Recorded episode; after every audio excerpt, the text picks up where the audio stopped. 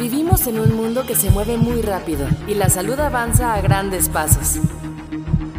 Con distintos sucesos cada día, puede resultar difícil mantenerse al tanto de todo. Actualízate sobre el increíble y enigmático mundo de la salud al momento. Diagnóstica Internacional trae para ti un diagnóstico actual. Comenzamos.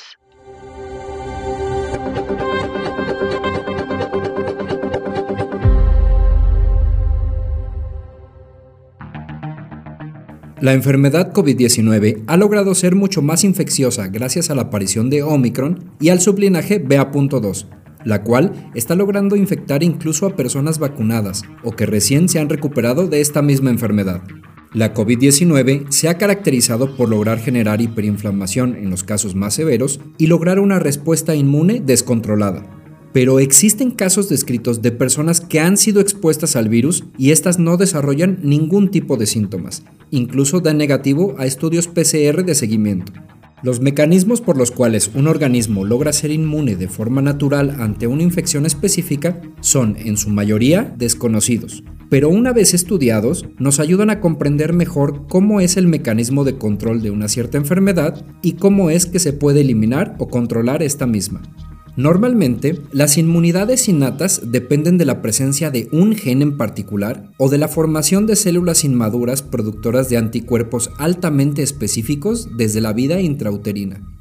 En muchas ocasiones, entender estos mecanismos naturales logran trazar el camino para poder contener estas infecciones y muy posiblemente sean hallazgos altamente relevantes para poder desarrollar más y mejores tratamientos para su contención.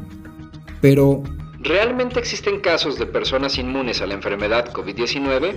Y de ser así, ¿se pueden utilizar estos conocimientos para combatir la pandemia?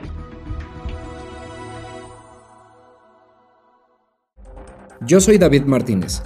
Recuerda darle seguir a nuestro podcast para que sepas cuando subimos un nuevo diagnóstico actual. Comencemos por el principio. Aunque la primera oleada de estudios científicos se centraba en la descripción celular y molecular del virus SARS-CoV-2, junto con sus diferentes mutaciones, variantes, linajes y sublinajes, ahora la comunidad científica mundial ha enfocado sus esfuerzos en tratar de describir y comprender a detalle los diferentes mecanismos moleculares de nuestro cuerpo al interactuar con el virus SARS-CoV-2 en el desarrollo de la infección COVID-19, además de cómo es que se logran las complicaciones de esta en etapas avanzadas.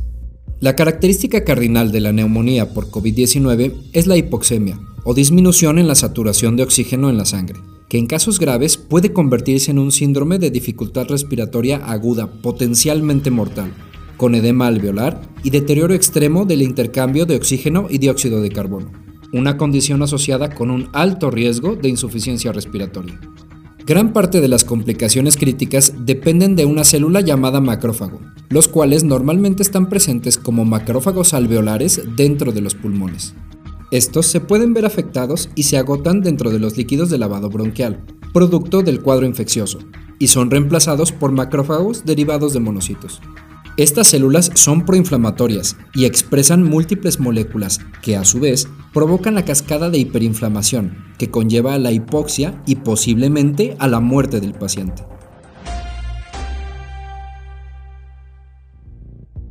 Se puede entender mejor este fenómeno si antes se entienden las funciones específicas de estas células. El macrófago alveolar es una célula especializada en reparar el daño que sufren los pulmones pero al ser reemplazados por los diferentes macrófagos derivados de monocitos, no tienen las instrucciones para reparar el daño del pulmón, pero son excelentes soldados combatiendo las infecciones de forma altamente agresiva. Con base en los estudios del Dr. Paludan Soren, publicado en la revista Science en febrero de 2022, existen pacientes que han estado en situación de hipoxia moderada a severa que se han recuperado rápidamente de forma natural. Esto debido a que los macrófagos alveolares no fueron desplazados y logran reparar el daño eliminando las partículas virales de SARS-CoV-2. Posiblemente parte de los futuros tratamientos especializados se enfoquen en la conservación de los macrófagos alveolares para evitar complicaciones fatales en las etapas avanzadas de COVID-19. Otra de las rutas de inmunidad innata que se han descrito recientemente son las moléculas de lecitina de unión amanosa, o por sus siglas en inglés MBL, Estas moléculas logran unirse a la proteína spike del virus SARS-CoV-2, logrando reducir y neutralizar su capacidad infecciosa, además de eliminarlo. Este mecanismo fue descrito por los doctores Alberto Montovani y Cecilia Garlanda en la revista Nature Immunology en febrero de 2022, y señala que parte de la respuesta inmune humoral innata no está mediada exclusivamente por anticuerpos, sino que existen diversas moléculas como el MBL, que actúa de forma natural como si fuera un anticuerpo logrando controlar y neutralizar al virus.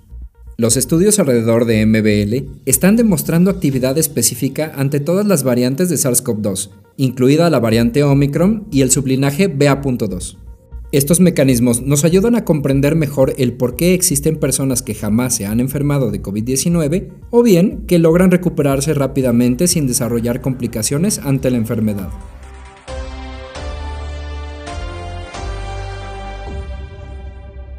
En resumen, la pandemia de COVID-19 continúa afectando a la humanidad, aunque con el paso de los días se generan nuevos conocimientos alrededor de esta enfermedad. Tanto los aspectos genéticos, moleculares, así como la capacidad de producir moléculas humorales de forma innata, son mecanismos que deben ser estudiados a fondo para lograr comprender la manera en la que actúa nuestro cuerpo para eliminar esta infección. Los medicamentos de futuras generaciones pueden estar inspirados en este tipo de inmunidad natural que resulta altamente específica y abre todo un abanico de posibilidades y alternativas para tratamientos novedosos y eficaces.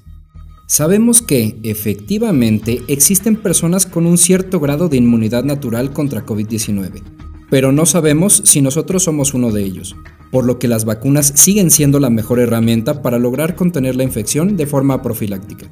La pandemia no ha terminado, y lejos de eso se encuentra en una alta replicación viral, lo cual siempre es un riesgo ya que pueden surgir nuevas variantes o sublinajes. Es muy importante poder continuar con todas las medidas de precaución para tratar de contener la infección. Parte del éxito de tener una buena inmunidad innata radica en cuidar de forma adecuada todas las etapas de gestación y los primeros años de vida, para que se pueda tener una mayor probabilidad de defensa contra alguna infección futura. Esto fue todo por el programa de hoy. Yo soy David Martínez. Gracias por escucharnos. Hasta el próximo Diagnóstico Actual. El mundo de la salud al momento por Diagnóstica Internacional.